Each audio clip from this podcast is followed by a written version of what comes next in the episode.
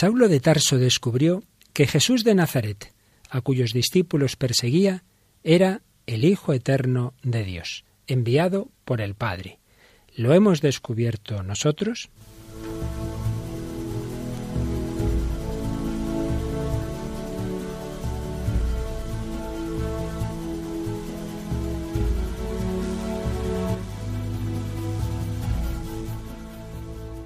El hombre de hoy y Dios, con el padre Luis Fernando de Prada.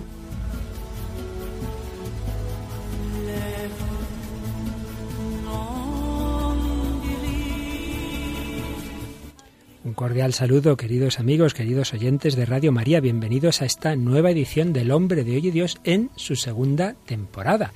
Una temporada en la cual en la primera emisión de este programa, porque luego hay otras repeticiones y, en otros lugares, pero en España en su primera emisión hemos cambiado de hora, hemos pasado de la mañana a la tarde a las nueve de la noche, que facilitará a muchos que se quejaban de no poder seguir nuestro programa, pero también se repetirá de madrugada para esos oyentes como el que ahora vamos a leer. Tenemos aquí con nosotros una semana más a Raquel Sánchez Mayo. Hola Raquel, ¿qué tal? Hola Luis Fer, muy bien. Pues nos has traído un correo de, otra de estas nocturnas, ¿verdad? Que nos escuchan en las madrugadas. Sí, es un correo de, de Conchi. Nos dice, hola amigos, soy una asidua seguidora de vuestro programa. Tanto que como no podía oírlo por la mañana, os escucho de madrugada y no me duermo. Ni yo me creo lo atenta que estoy a esas horas. He de deciros que ya he pedido los CDs con todos vuestros programas para regalárselos a mi hermano estas Navidades y que él también se beneficie de vuestras explicaciones. Un fuerte abrazo y seguid así, por favor. Pues muchas gracias, Conchi, como siempre, por vuestros ánimos y por recordar a los demás oyentes esta posibilidad de hacer un regalo apostólico con los CDs de estos programas que, como sabéis, buscan que puedan servir, por un lado, para formación de los ya creyentes, pero también para que se planteen la fe y los temas relacionados con ella, pues a los menos creyentes o nada creyentes, o personas que no creen en el amor de Dios, no son practicantes. Y todos esos programas están en efecto en cuatro CDs y el quinto que se está ya formando. Pues bien, estábamos, recordáis, en el bloque dedicado a Jesucristo, la doctrina sobre Jesucristo.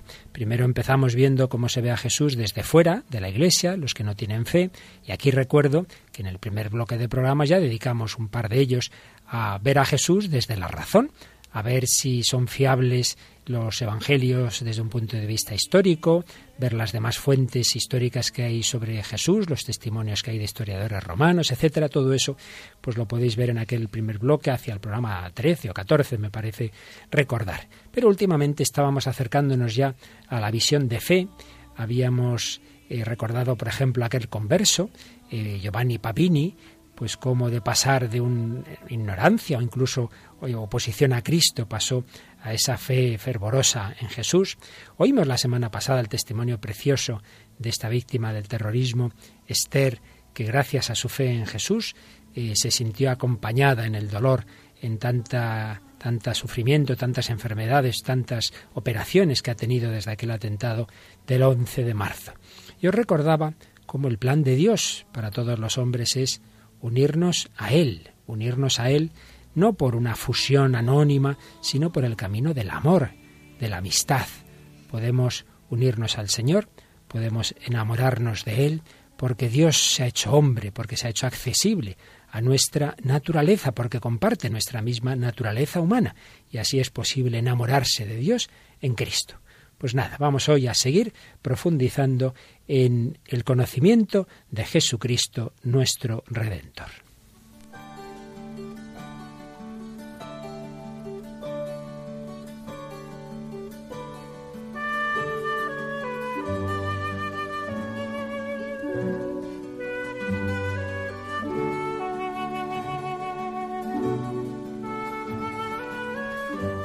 En este libro que ya hemos mencionado varias veces, Conoces a Cristo, del que fue el cardenal Thomas Spidlick, ya sin duda en el reino de los cielos. Uno de los capitulitos nos habla de los cristianos convertidos del judaísmo en los primeros siglos, en los primeros tiempos.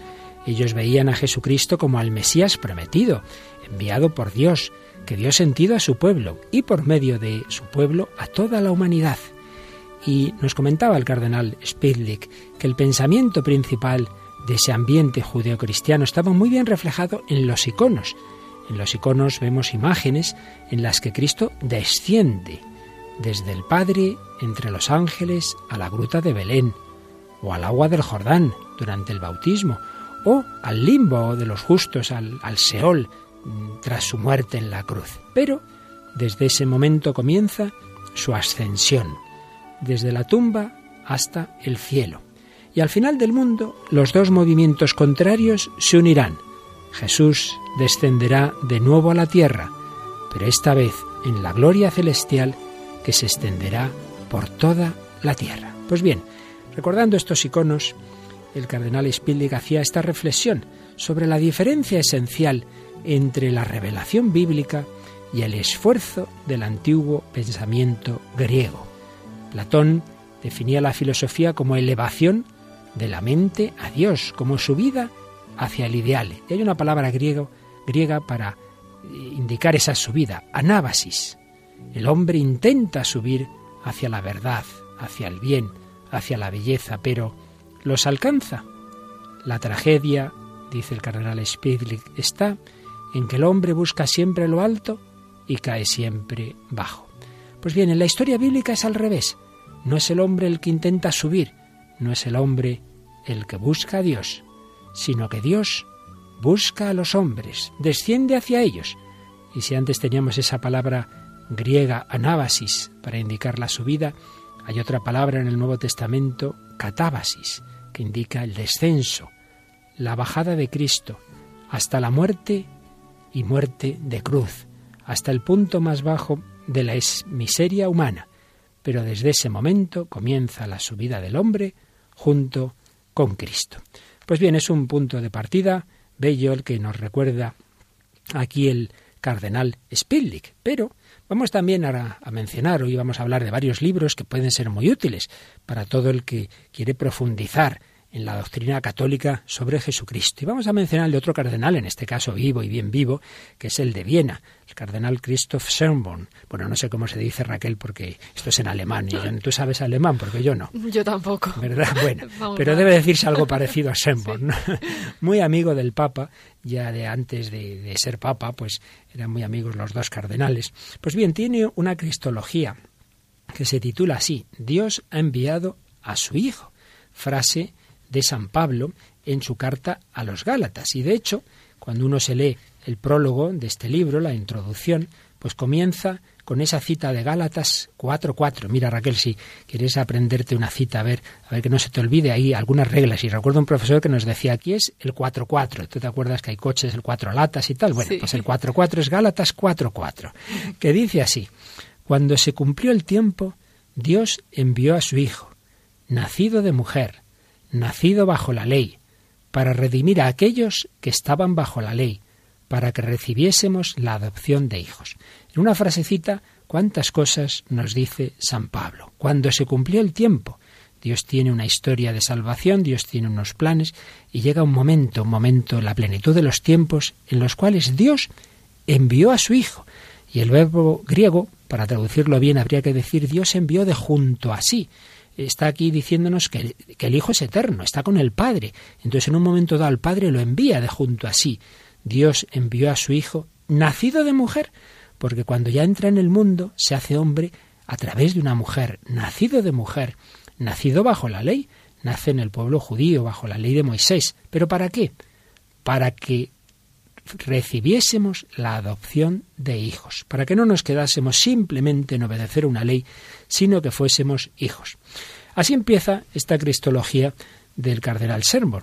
Pero nos cuenta una anécdota muy simpática en el preámbulo, más que prólogo en la edición española se titula así preámbulo, y nos dice que él estudió en aquellos años convulsos en que había bastantes despistes en la teología, allá por el 64, 68, 70 y tal. Entonces nos cuenta que en, mi primer año de estudios, allá por 1964, me vi confrontado con el programa de desmitologización de Rudolf Bultmann. Madre mía, hay que decir la frase, la palabra despacito, ¿verdad? Bueno, no vamos aquí a explicar demasiado, pero este autor protestante, Bultmann, venía a decir que, bueno, bueno, de Jesús apenas sabemos nada, eh, casi todos son símbolos, una cosa así, lo importante es la experiencia, pero a saber, ¿no? Históricamente podemos saber poco de él. Bueno, el caso es que nos cuenta Sernborn. Me acuerdo de cómo yo, satisfecho de mis nuevos conocimientos, llegué a casa e intenté explicar a mi madre que el título de Hijo de Dios habría que entenderlo desde la cultura del antiguo mundo helenístico, preñado de mitos, que habría que desmitologizarlo. Sencillamente, que lo de Hijo de Dios solo significaba la importancia que Jesús tenía para nosotros, no que lo fuera sin sentido pleno, ¿verdad? A mi joven culturilla, mi madre repuso esta asombrosa frase. Pues si Jesús no es el Hijo de Dios, vana es nuestra fe. Y comenta el cardenal Servo, desde entonces no hago más que agradecerle a mi madre y a Dios por esta lección cristológica, la más corta e importante que jamás he conocido. Pues qué bien dicho está. Muchas veces los teólogos con sus teorías enrevesan todo y esto significa tal cosa. conclusión, que al final Jesús es el Hijo de Dios, sí o no. Y una mujer sencilla, sin esa teología, le dice a, a su hijo estudiante de teología, si Jesús no es el Hijo de Dios, ¿van a nuestra fe? Entonces, ¿quién es? ¿Un hombre más? Muy listo y muy todo lo que tú quieras. Evidentemente, el fundamento de nuestra fe es que Jesús es el Hijo eterno de Dios. Y por ello, el cardenal Servo, ya con una fe firme, escribe esta cristología basada en esa frase de San Pablo. Dios envió a su Hijo, no a uno cualquiera, no a uno más. Y todo está pensado en el plan de Dios en torno a Jesucristo. Dios nos ha creado para que en esta creación llegue un momento, la plenitud de los tiempos, en que el Hijo de Dios se pueda hacer hombre. Para ello antes ha creado la humanidad, para ello antes ha creado un universo, un jardín, por así decir, donde el hombre pudiera tener vida. El único punto que conocemos de este inmenso universo en que puede haber vida humana, vida inteligente, es precisamente la Tierra. Dios ha preparado todo este eh, entorno, todo este contexto, para que en él viviera el hombre, creado a su imagen y semejanza, y para que el Hijo eterno de Dios pudiera hacerse hombre. Pero, como ya recordábamos en algún programa, esta historia tiene ese punto negativo de que la libertad que Dios nos ha dado para amarle, porque el amor siempre tiene que ser una respuesta libre, esa libertad la usamos mal, pecado original y cadena de otros pecados. Y entonces Dios no solo va a entrar en la humanidad, no solo se va a hacer hombre para llevarnos hacia Él en un sentido, digamos, positivo, sino también para curarnos de nuestras heridas, para perdonarnos nuestros pecados. Por eso Jesús, a la vez que nos va a divinizar, a la vez que va a ser el modelo de hombre, va a ser nuestro redentor, nuestro salvador. Porque podemos decir que hay como dos grandes muros que nos separan de Dios. Uno, sencillamente, que Él es Dios, eterno, infinito, necesario. Nosotros somos criaturas. La distancia entre la criatura y el Creador es infinita. Pero encima hemos añadido otro foso, que se lo hemos creado nosotros, que es el foso del pecado. Yo me he separado voluntariamente de Dios. He roto la amistad con Él. ¿Cómo podemos saltar este foso? No tenemos fuerzas, no tenemos una escalera para subir hasta el cielo. Dios ha bajado del cielo a la tierra, como nos recordaba antes el cardenal Spidlick. Dios ha descendido. Y ese descenso del Hijo de Dios es el que le lleva a ser Jesús, Mesías, Salvador. Y para que Dios se encarne, eso no es así de repente. Dios ha preparado un pueblo, el pueblo de Israel, en el cual se produce la encarnación. Bueno, como siempre, ya estamos hablando demasiado y Raquel, que tiene esa conocida tendencia a la música sajona, en este caso también con alguna influencia de nuestra amiga Mónica Martínez de la radio, me parece que has traído una canción que te recomendó Mónica, ¿verdad? Sí, hoy podemos decir que la culpable es Mónica, así que hoy se me quita eh, un poquito menos a mí la culpa. A ver, a ver, ¿qué canción es? Que me parece que ya la estamos empezando a escuchar. Bueno, la canción se, se llama I Will Be There For You, de Jessica Andrews. Eh, bueno, la traducción sería eh, estaré ahí, estaré ahí para ti. Y, y, bueno, es una, esta chica es una cantante americana de country, norteamericana, y, bueno, la canción es muy bonita y yo creo que, aunque es de, o sea, nos me ha quedado la duda, ¿no? Pero porque el amor siempre, no sé, parece que se puede aplicar a tantas cosas, ¿no? Pero, pero nos parece que nos ha parecido que es muy correcta y, que, digamos, que es totalmente aplicable a, a, la figura de Jesús. Luego nos haces la aplicación traduciéndonos la letra, vamos a escucharla primero esta preciosa música country.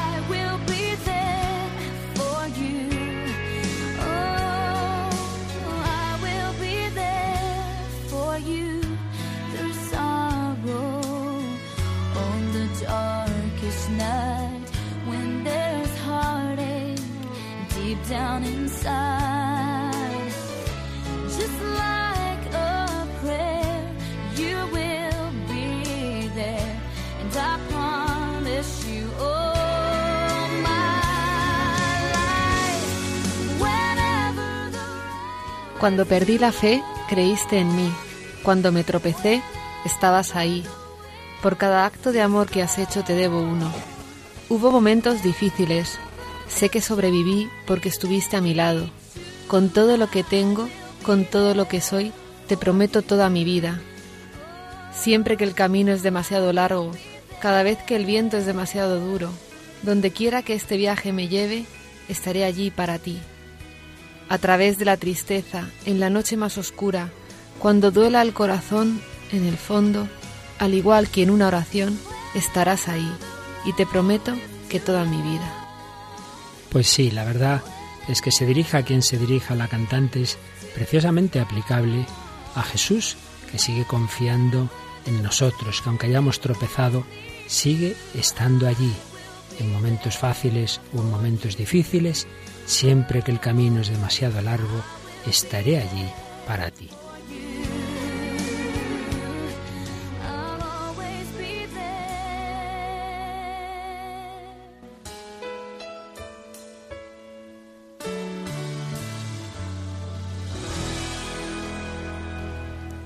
Pues volveremos a escuchar de fondo esta canción, pero vamos avanzando.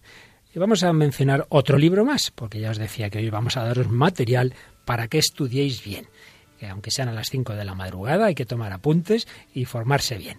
Bueno, pues el tercer libro que hoy os presentamos se llama Rabí Jesús de Nazaret, de un teólogo que se llama Francisco Varo. Y este libro se acerca a Jesús desde un punto de vista histórico, humano, digamos, no da el salto que, sí que da la cristología del cardenal Sermon, sino que pretende resumir algo que ya hablamos de ello, como os decía, en programas anteriores, en el primer bloque de, nuestro programa, pero aquí resume muy bien digamos, el contexto histórico de Jesús. Para aquellos que a veces dicen, pero bueno, realmente Jesús existió y tal, son cosas que dudar es, es, la verdad darle vueltas a cosas que no tienen ningún fundamento. Aquí resume muy bien toda la investigación histórica que se ha hecho en torno a Israel, el tiempo de Jesús, su sociedad y los datos que nos vienen del propio Jesús de Nazaret. Y resume así lo que es posible, dice este autor, afirmar con toda certeza proveniendo de esas fuentes que son los documentos del Nuevo Testamento y algunos otros eh, testimonios de, de historiadores paganos y judíos como Flavio Josefo. A saber, que Jesús de Nazaret existió, vivió en la primera mitad del siglo I. Era judío. Habitó la mayor parte de su vida en Galilea. Formó un grupo de discípulos que lo siguieron. Suscitó fuertes adhesiones y esperanzas por lo que decía y por los hechos admirables que realizaba. Estuvo en Judea y Jerusalén al menos una vez con motivo de la fiesta de Pascua. Dice aquí este autor al menos una vez porque se discute, se discute la duración de la vida pública de Jesús, si fue dos o tres veces a celebrar la Pascua a Jerusalén o solo fue una y su muerte. Bien, esto es un punto discutido.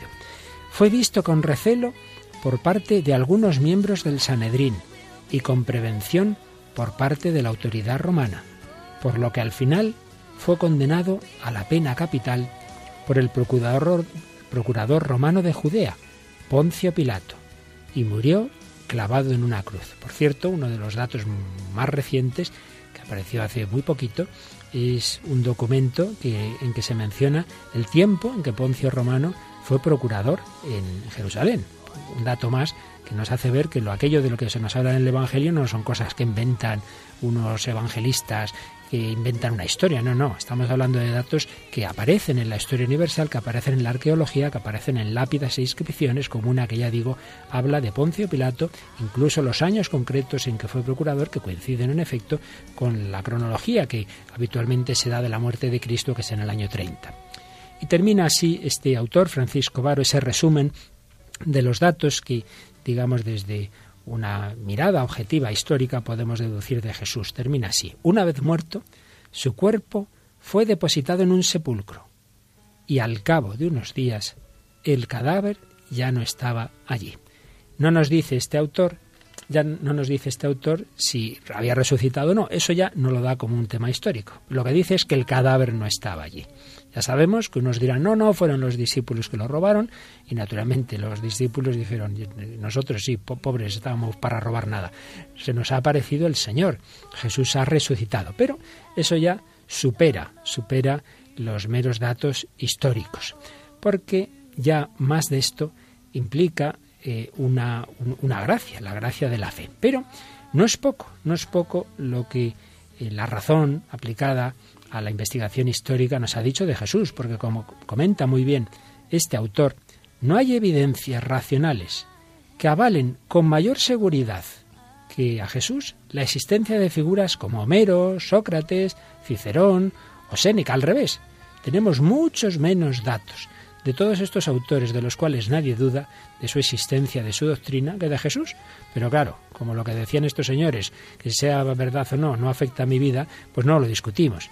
Pero claro, si Jesús era realmente el Hijo de Dios y mi vida tiene que estar en función de él, como eso sí afecta al historiador, pues muchas veces uno no es objetivo en esa investigación y, se deja llevar de, prejuicios del corazón.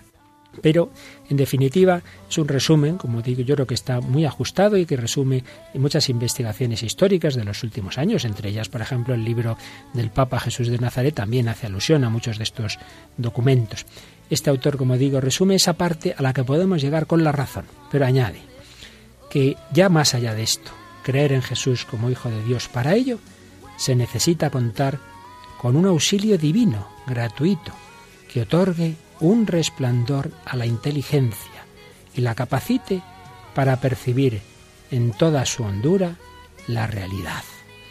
Necesitamos esa luz de la fe, razón y fe. En este programa pues siempre queremos partir de esa base común con cualquier persona razonable. En este caso sería, mire, Jesús de Nazaret existió, eh, todos estos datos que hemos recordado de su vida, murió y ciertamente eh, muchos que le conocieron dicen que resucitó y han dado la vida por él. Más allá de esto, pídale este luz al Señor.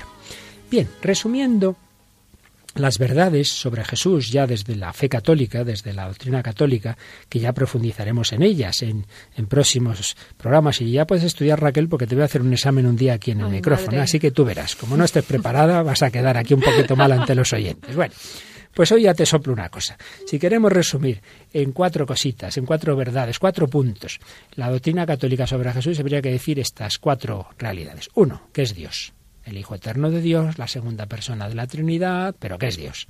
Segundo, que es hombre. Hombre verdadero, no una mera apariencia, es hombre. Tercero, que al decir que es Dios y hombre no, no estamos hablando de dos personas, no, no, es una única persona, con dos naturalezas, pero una única persona. Y cuarto, que esta persona es nuestro redentor, nuestro salvador. Ya lo profundizaremos, pero apréndetelo bien, porque si no, el próximo día caes en el examen. Pues bien, Raquel, esa misión de redención de Cristo. Cristo quiere salvarnos del mal, del pecado.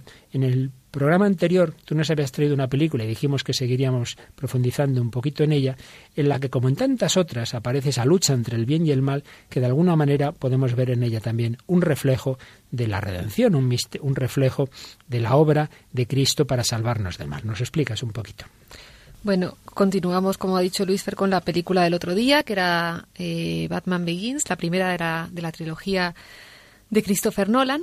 Y, bueno, como ya os comenté, eh, pues eh, Batman no es un, no es una, no es un, una persona con superpoderes, sino que es un hombre normal que bueno que de pequeño se queda huérfano y pues al final eh, en esta lucha que tiene pues decide combatir el mal no en una ciudad que vive pues que, que está en decadencia con mucha corrupción. Vamos a escuchar ahora justo eh, un, un, fragmento en el momento ya casi bueno el desenlace de la película cuando la, la persona que, le, que la está entrenando en las artes marciales y tal quiere ir a destruir la ciudad de Gotham porque dice que, que, la ciudad está corrupta y que tiene que desaparecer. Entonces él eh, intermediará por la ciudad diciendo que no, que todavía hay gente buena. Y bueno, ese va a ser el primer corte, ya lo oiréis. Y el segundo vais a escuchar que hay un salto y de repente es otro diálogo. Y es en un momento que él está, pues, como siente que, que pues, que ha fracasado, ¿no? Y como el mayordomo, ¿no? que es uno de sus mejores amigos, una figura paterna, eh, le, va, le va a animar, ¿no? Y, yo creo que, que, en el primero él aparece como figura, ¿no? De, de, salva, de redención y tal, y en el y en el segundo corte es el mayordomo, ¿no? El que le va el que le va a animar, ¿no? Así que yo creo que pues nada. vamos a escuchar estos dos cortes eh, que has unido en este en este audio que ahora mismo nos pone Mónica. Vais a acabar con millones de vidas. Solo un cínico diría que lo que esta gente tiene se llama vida, Wayne. Crímenes, desesperación. Así no es como debería vivir un hombre. La Liga de las Sombras ha sido un obstáculo para la corrupción humana desde hace miles de años. Nosotros saqueamos Roma, llenamos barcos con las ratas de la peste, redujimos Londres a cenizas. Cada vez que una civilización llega al culmen de su decadencia, regresamos para reinstaurar el equilibrio. Pero Gotham puede salvarse. Dame más tiempo. Hay personas buenas. La ciudad que defiendes es tan corrupta que hemos tenido que infiltrarnos en todos los niveles de su infraestructura. Deberías estar a mi lado ayudándome a salvar el mundo. Estaré donde debo estar. Entre tú y los habitantes de Gotham. Nadie puede salvar Gotham. ¿Qué he hecho, Alfred? Todo lo que mi familia, mi padre construyó. El Wayne es mucho más que un montón de ladrillos, señor. Quería salvar Gotham. Y he fracasado. ¿Por qué nos caemos? Para aprender a levantarnos, señor Wayne. No me has dejado por imposible. Jamás.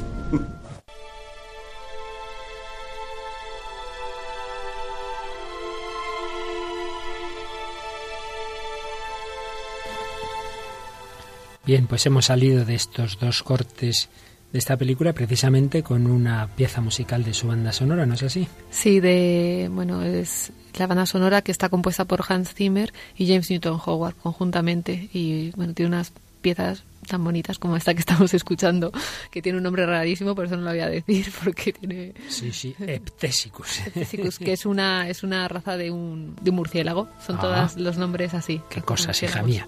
Bueno, pues sobre esta música vamos a, a ver un poquito lo que acabamos de escuchar. ¿Qué, ¿Qué, has visto tú ahí en estos dos diálogos? Yo es que aparte de ser fan de estas películas, es que no paro de ver paralelismos con la, con la historia de la salvación y con la figura de Jesucristo Redentor, ¿no? Y en esta, sobre todo, es que el primer diálogo realmente es que es un diálogo con el, con el mal, ¿no? O sea, cómo quiere, cómo quiere destruir la humanidad, ¿no? Y con el juicio duro que hace el demonio a veces que nos hace, ¿no? Que es como el que nos acusa delante de Dios día y noche, ¿no? Pues, y ahí la intercesión, ¿no? Sobre todo la parte que, que él dice, eh, dame más tiempo, ¿no? Me recordaba a la parábola. Sí, hay esa parábola en que tiene un agricultor una, un árbol que no da fruto. Una viña, sí, Y entonces dice el dueño, pues la voy a arrancar. Dice, no, no, déjame un año más, la voy a cuidar, la voy a cultivar, la voy a abonar, ya dará su fruto, ¿no? Y pues en efecto podemos ver ahí que es Jesús que dice antes de destruir la humanidad, antes de castigar a nadie, venga otra oportunidad, otra, venga y otro año, vamos a intentarlo, tiempo, paciencia. Podemos ver también aquí lo de la parábola del trigo y la cizaña. Fácilmente enseguida, pues que se mueran todos los malos y que Dios mate a todos los eh, enemigos de la fe. Y el Señor dice, dice, eh, no, no, hay que dejar la, cizaña eh, mezclada con el trigo, hay que tener tiempo, paciencia, decía San Agustín, para que la cizaña pueda convertirse en trigo y entre tanto para que los buenos se santifiquen en contacto con la cizaña. Y del segundo corte, Raquel, ¿en qué te fijabas? El segundo corte a mí es que me, parece muy tierno, muy bonito y la figura del mayordomo, como os decía, es muy paternal, es muy la, figura de, de Dios Padre, ¿no? Que no eh, bueno, y de Jesucristo igual, o sea, de Dios con nosotros, ¿no? Que, que, no se desespera nunca, ¿no? Él está diciendo he fallado y tal, y, y él dice que no ha perdido la, que no ha perdido la, como la esperanza en él, ¿no? Sobre todo, hay una frase que se repite en toda la película desde, desde que sale el pequeñito, cuando se cae, bueno, se cae en un pozo al principio y su padre le recoge y le dice, ¿para qué nos caemos? Dice, para aprender a levantarnos. Y a mí esto me parece como una enseñanza muy, muy cristiana, ¿no? Que el justo no es el que no cae nunca, sino el que, el que se levanta, ¿no? Y no sé, es que a mí me encanta todo esto. La verdad es que no me lo hubiera imaginado, pero Raquel hace tiempo me dejó la película de Batman, la tengo en casa y digo, bueno, ya la veré. Va pasando el tiempo, ya después de este programa no voy a tener más remedio que verla. Fíjate tú qué frutos de este programa, que esto acabo yo viendo Batman cuando uno ya al cabo de los años, cuando no la he visto de joven, la voy a ver ahora de ancianito. Bueno, todavía no ancianito, pero casi, casi, casi. Bueno, vamos a escuchar un poquito esta banda sonora tan bonita.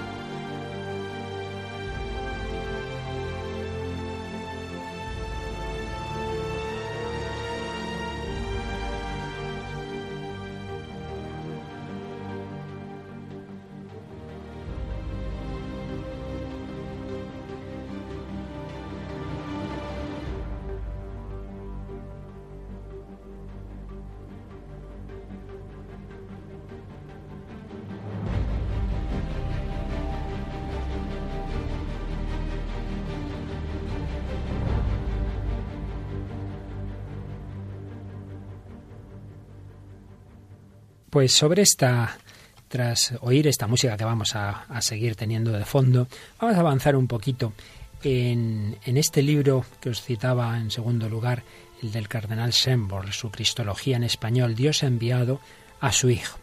Y nos dice al principio cuáles son las tres columnas eh, en que se basa la cristología, cómo podemos conocer a Jesús. Ahora ya no simplemente desde la razón histórica, que nos resumía el otro libro, el de Rabí Jesús de Nazaret, de Francisco Varo, sino ya desde la fe. Cómo la Iglesia en los 20 siglos, que lleva eh, profundizando en el conocimiento de Jesús, eh, ¿en qué se basa? Pues nos habla de tres grandes columnas. La escritura, la tradición y la experiencia anticipo, aunque luego lo detallaremos, que cuando habla de tradición incluye el magisterio de la Iglesia. Escritura, tradición y experiencia. La primera columna, obviamente, es la escritura.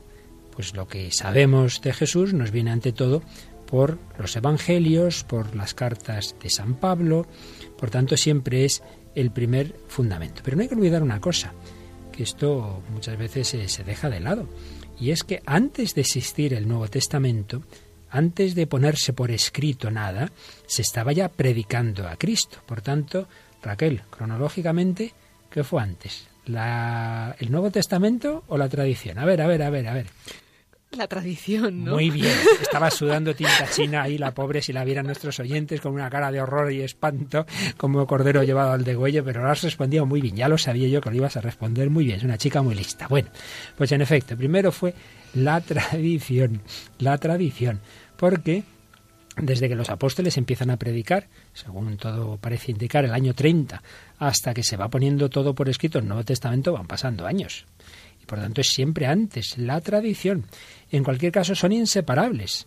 Es eh, impensable una, una escritura sin tradición, porque la propia escritura es producto de la tradición. En cualquier caso, se pone por escrito, según nuestra fe bajo la inspiración del Espíritu Santo, que no anula las cualidades humanas del redactor, sea el evangelista, sea San Pablo, sea quien sea, pero que el, Señor ilumina las almas de estas personas para que nos transmitan la verdad. Se pone por escrito pues ese testimonio sobre Cristo, los, cuatro enfoques, digamos, cuatro maneras de contar su vida, que son los cuatro evangelios, y los demás libros del Nuevo Testamento. Primera columna, la escritura. Segundo, esa tradición que se plasmó en parte en la escritura continúa en la historia de la Iglesia, continúa como tradición apostólica, como un contenido del depósito de la fe, y encuentra su expresión especial más destacada en los grandes concilios de la Iglesia primitiva. Por eso decía antes que aquí cuando habla el cardenal Sambon de tradición incluye el magisterio de la Iglesia, la enseñanza de la Iglesia, que no simplemente cada obispo predica lo recibido en su diócesis, sino que de vez en cuando se juntan en concilios, etc. Por supuesto, eh, no hablamos solo de tradición doctrinal, sino también de tradición vital, sobre todo en la liturgia, la oración, como las comunidades cristianas, como la Iglesia reza a Cristo, canta a Cristo, alaba a Cristo, eso nos está indicando también cómo cree en Cristo. Hay un principio en la teología que es lex orandi, lex credendi. Eh, según se reza, se cree, y según se cree, se reza. Por ejemplo, Raquel, cuando en misa decimos, eh, esto te lo pedimos, Padre, por nuestro Señor Jesucristo, tu Hijo, que vive y reina contigo la unidad del Espíritu Santo y es Dios por los siglos de los siglos. ¿Ves? Una fórmula de oración está resumidas unas verdades de fe. Nos dirigimos al Padre por medio de Jesucristo es el mediador, como antes nos recordabas tú con esta parábola de la película, y un Jesús que es Dios verdadero. Pero también en la tradición, aparte de los concilios y del magisterio, están los santos, que dice Christoph Servon, son cristología vivida. A la tradición no solo pertenecen los eruditos, sino también la celebración cristológica, la liturgia, como decíamos antes. Eh, en, ella, en la liturgia, no solo se lee de nuevo la historia de Jesús, sino que se celebra y se hace presente. Y con esto empalmamos con el tercer pilar, el tercer eh, fundamento para conocer a Jesús, la experiencia. Quien medita la escritura, quien vive en la tradición de la Iglesia, va teniendo experiencia viva del Señor. Por ejemplo, un día, me parece que en el siglo III, entra en la iglesia un joven egipcio llamado Antonio y escucha que justo se proclama en ese momento el Evangelio del joven rico, cuando Jesús le dijo a aquel joven, tú vende todo, ven y sígueme, y sintió que esas palabras se las decía Jesús a él, Antonio, y de ahí nace, ni más ni menos, San Antonio Abad, pues la experiencia que los santos han tenido de Cristo, la experiencia particular y también la experiencia conjunta de todo un pueblo, que se plasma, por ejemplo, oíamos antes, en los iconos, en tantas obras de arte, en canciones, todo eso pertenece a la historia de la fe y por tanto también a la cristología. Eh, por, por tanto, una manera de conocer a Jesús es también ir a los santos, ir a aquellos que han tenido un conocimiento íntimo, vivido de Jesús, porque sin duda ello nos va a ayudar a conocer mejor a Cristo. Por ejemplo, cuando uno se lee la, autobiografía de Santa Teresa, cuánto aprende de Jesús, cómo Teresa habla de Jesús como, como, hijo de Dios, como hombre verdadero, cómo le impresionaba a ella la humanidad de Cristo, los misterios de la vida de Cristo, la pasión, etcétera. Eh, esa relación personal con él, la misericordia que Jesús tenía con ella. Pues uno va leyendo a Santa Teresa y va conociendo mejor a Jesús, o por ir a una santa más cercana a nosotros y, y más fácil de leer, pues Santa Teresita del Niño Jesús, con qué sencillez nos habla de Jesús, Jesús es mi amor. Y con, con, esa fe sencilla, sencilla pero pasada por la prueba, la noche, la oscuridad. No pensemos que los santos siempre han sentido la fe así, con toda facilidad, ¿no? Como otra Teresa, la Madre Teresa de Calcuta, Teresa de Jesús, Teresa del Niño Jesús, Teresa de Calcuta. Cada una tuvo una relación personal con Jesús muchas veces probada en la oscuridad. Pues bien, tres columnas. Escritura, tradición y experiencia. Pero nos dice el cardenal Semborn que la unidad de esas tres columnas, de esos tres fundamentos, se fue quebrando en los últimos siglos. En primer lugar, se quiebra por la reforma protestante. ¿Por qué? Porque de esos tres pilares va a dejar el segundo, el de la tradición. Lutero dice que solamente la escritura, sola escritura que debemos ir desde su siglo XVI directamente al siglo I en que se escribe el Nuevo Testamento y tenemos que dejar de lado todos esos siglos intermedios tenemos que dejar de lado toda la tradición. Pero claro, muy fácil se dice eso, pero de repente en el siglo XVI, o ahora nosotros en el XXI, tú y yo cogemos la escritura y lo que nos diga, así sin más, y vamos a tener la certeza de que la estamos interpretando bien, más que 20 siglos de santos de tradición de la Iglesia. Hombre, es mucho decir, ¿no te parece, Raquel? Sí, sí, sí. Es un poquito, en fin, pretencioso, diría yo, ¿no? Y es que tener, pretender tener la certeza sobre la escritura, eh, prescindiendo de la tradición, es como decir el que realmente tiene el Espíritu Santo para interpretarla bien soy yo, ¿no? Más que San Francisco de Asís, más que San Ignacio de Loyola, más que Santa Teresa, pues yo sinceramente me fío más de esos santos que de mí mismo, sin ninguna duda. Entonces, en la Reforma Protestante se quedan con tradición y experiencia. Mi experiencia personal, sin tradición, se dirige a la escritura. Bien, es una primera ruptura de esos tres pilares. Con esto no queremos decir, ni mucho menos, que no pueda haber hermanos eh, reformados, protestantes, que tengan una relación con Jesús, que tengan un conocimiento de la Escritura tal, que lo vivan de tal forma que ganen a muchos católicos en amor a Cristo. Eso, eso por supuesto. Pero objetivamente hablando, falta ahí uno de esos pilares. Segunda crisis viene con la ilustración. La ilustración va a hacer tambalear también a la propia escritura. ¿Por qué? Porque la crítica histórica radical de la Biblia va a hacer que se dude de ella. Si Lutero decía solo la escritura, pues ya en el siglo XVII, XVIII, XIX, estos autores racionalistas no se van a fiar tampoco de la escritura. Entonces va a haber algunos autores protestantes, religiosos, como Schleiermacher o el Bullman que citábamos al principio, que nos van a decir que, bueno, la escritura no hay que tomarla al pie de la letra, que lo que importa es la experiencia, la, la experiencia existencial, con lo cual ya ni escritura ni tradición, solo la propia experiencia. Pero, tercera crisis, pues la propia experiencia, con la psicología moderna, especialmente desde Freud, también se va a hacer problemática. ¿Por qué? Porque se va a tender a pensar que la experiencia religiosa es una proyección de las necesidades humanas. El hombre necesita imaginarse un Dios protector, un Salvador, alguien que ha resucitado. Entonces, sí, sí, usted mucho hablar de Jesús, pero ese Jesús es proyección de sus deseos inconscientes. Con lo cual al final ya nos quedamos sin nada. Ni te puedes fiar de la escritura sometida a crítica. No te puedes fiar de la tradición, que a saber estos, estos siglos lo que han inventado. Y tampoco te puedes fiar de tu propia experiencia. Claro, todo esto es lo que ha ido destrozando en tantas personas, en nuestra cultura, la posibilidad de creer en Jesús. Todo esto lo tenía el Papa Benedicto XVI presente cuando escribe Jesús de Nazaret y dice, vamos a ver, calma, señores, calma. No pensemos que todas estas críticas que se han hecho son así, como que la ciencia nos dice esto. No, no.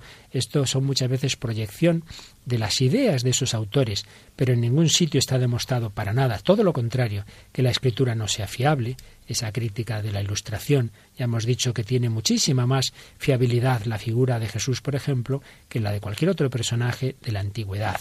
Tampoco es justo ese prescindir de la tradición de tantos siglos de santos, de esa tradición apostólica que ya decíamos que es previa a la escritura. Cuando nos viene de repente un grupo cristiano que se ha fundado en el siglo XX, XXI, de repente un fundador es el que empalma directamente con Jesús. Yo me acuerdo una vez hablando con uno de cierto grupo bien conocido, decía, hombre, qué curioso, ¿no? O sea, que Jesús vino a la tierra hace 20 siglos.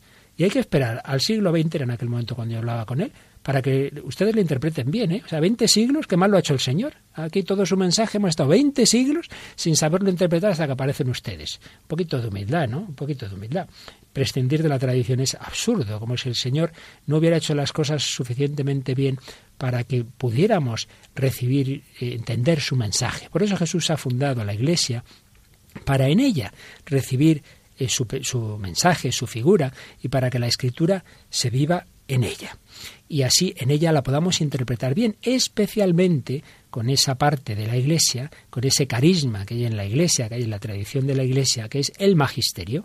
Los obispos y particularmente el Papa tienen esa promesa de Jesús de lo que atares en la tierra quedará atado en el cielo te dará las llaves del reino de los cielos, etcétera, con lo cual Jesús estaba prometiendo una especial asistencia al Papa y a los obispos en comunión con él, para no para inventar nada, sino para interpretar bien las palabras que él nos dijo. Por tanto, no podemos dejar la escritura, no podemos dejar la tradición y la experiencia cristiana basada en la escritura y la tradición, la experiencia de oración, la experiencia sobre todo de los santos, todo ello hace especialmente vital estos pilares. ¿Qué te parece, Raquel? ¿Te ha gustado estos tres pilares que nos habla el cardenal Sembor? Está muy interesante y se aprende un montón. ¿Y cuál de ellos así en tu vida más, más te ha ayudado? Eh, ¿cuál, ¿Por dónde tú conoces y estás conociendo más a Jesús?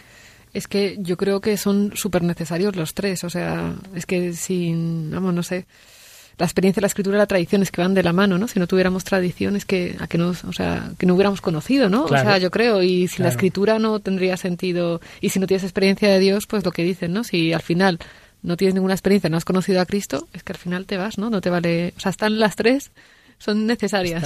es como ese un ahora no me sale una banqueta, ¿no? De tres, de tres patas, quitas una y te caes. Y te caes, es el, trípode, ¿no? Que apoya la... Y una manera de, vivir las tres unidas es, por ejemplo, cuando tú te metes en una capilla con, la Biblia, estás usando la escritura, eh, con, el, con la ayuda, digamos, de, de los santos que nos han dejado modos de oración, y tú te pones ahí en, a tener tu experiencia personal de Jesús, meditando la escritura y según las enseñanzas de la Iglesia. Por ejemplo, en la cuarta parte del catecismo sobre la oración, se nos enseña cómo meditar la escritura, cómo conocer así a Jesús. Bueno, pues yo creo que hemos, hemos, dado hoy mucha doctrina, hoy ha sido un programa un poquito más denso, así que ya para ir terminando vamos a, a resumir tantas verdades sobre Jesús tan bonitas como hoy nos han traído estos autores, vamos a verlas o oírlas, mejor dicho, resumidas en una canción de Jesús que se titula La novia del Cordero. Yo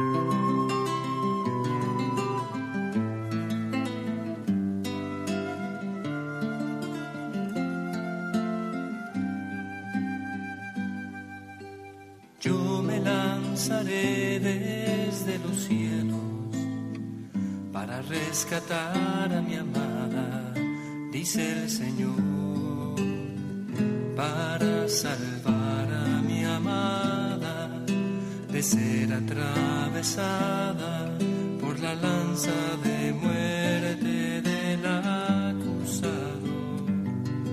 Mi amada me había abandonado, me había rechazado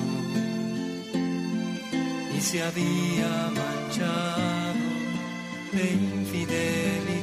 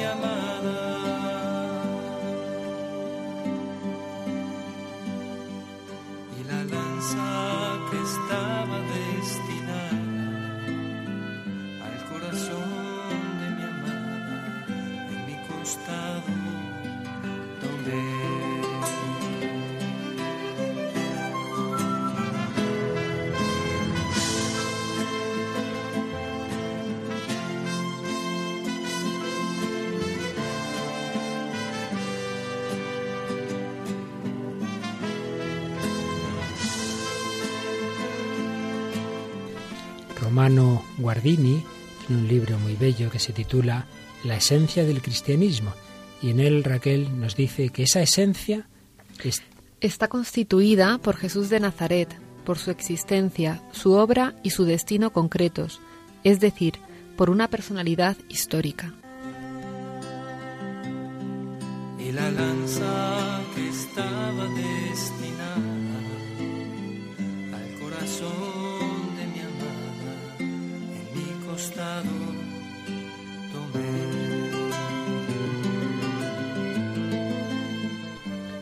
Y sabes que Juan Pablo II escribió un libro, bueno, más bien lo escribió Mesori, pero con respuestas de Juan Pablo II. Y en el capítulo 7, que habla de Jesús, cómo nos resumía esa figura de Cristo de la que él estaba tan enamorado.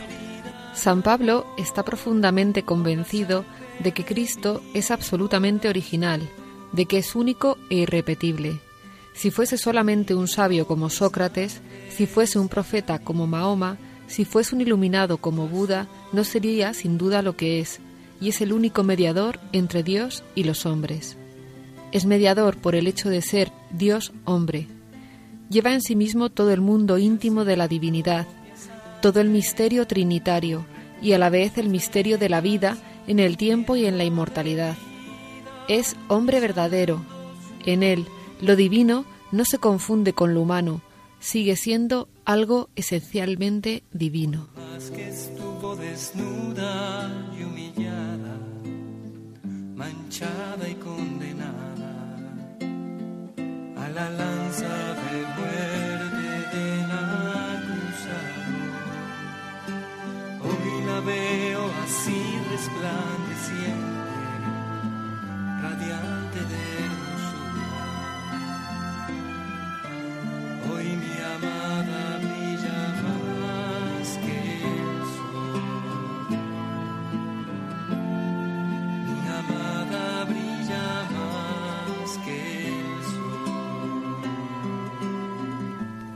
Y seguía diciendo Juan Pablo II. Pero Cristo al mismo tiempo es tan humano. Gracias a esto, todo el, todo el mundo de los hombres, toda la historia de la humanidad encuentra en él su expresión ante Dios. Y no ante un Dios lejano, inalcanzable, sino ante un Dios que está en él, más aún, que es él mismo. Esto no existe en ninguna otra religión, ni mucho menos en ninguna filosofía. Cristo es irrepetible, no habla solamente promulgando principios de disciplina religiosa a los que deben atenerse todos los adoradores de Dios. Cristo tampoco es simplemente un sabio en el sentido que lo fue Sócrates, cuya libre aceptación de la muerte en nombre de la verdad tiene, sin embargo, rasgos que se asemejan al sacrificio de la cruz. para mi amada de ser atravesada por la lanza de muerte del acusado. Mi amada me había abandonado,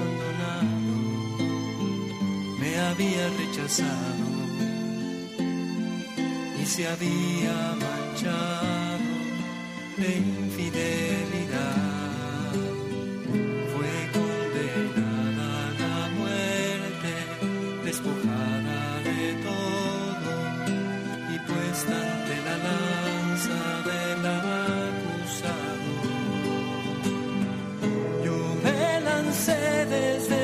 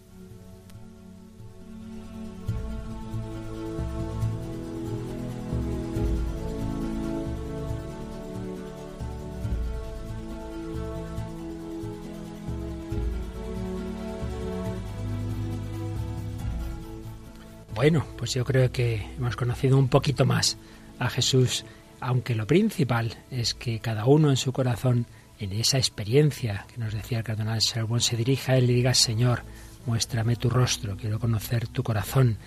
Pidamos, como dice San Ignacio en ejercicios, conocimiento interno del Señor, que por mí se ha hecho hombre, para más amarle y seguirle. ¿Has aprendido un poquito más de Jesús, Raquel? Un poco bastante más hoy, Luis. Muy bien, pues seguiremos, seguiremos profundizando en la figura de Cristo, en su doctrina, en este programa El hombre de hoy y Dios, que en este curso se emite a esta hora. Y ya sabéis que podéis es- escribirnos vuestros comentarios, sugerencias al correo electrónico. El hombre de hoy y Dios arroba radiomaria.es. Y como nuestra primera comunicante Conchi, podéis pedir eh, los CDs con los programas este y los anteriores, todo, todo el curso anterior está ya en cuatro CDs y para ello podéis llamar al teléfono 902 500 518. Pues muchas gracias de nuevo a Raquel Sánchez Mayo, a Mónica y Juan en el control y a todos vosotros, queridos amigos, queridos oyentes, que semana tras semana nos acompañáis en esta búsqueda de Dios desde el corazón del hombre contemporáneo. Que sigamos en ese camino, Cristo Dios y hombre verdadero nos lleve al Padre. Que los bendiga y hasta el próximo día, si Dios quiere.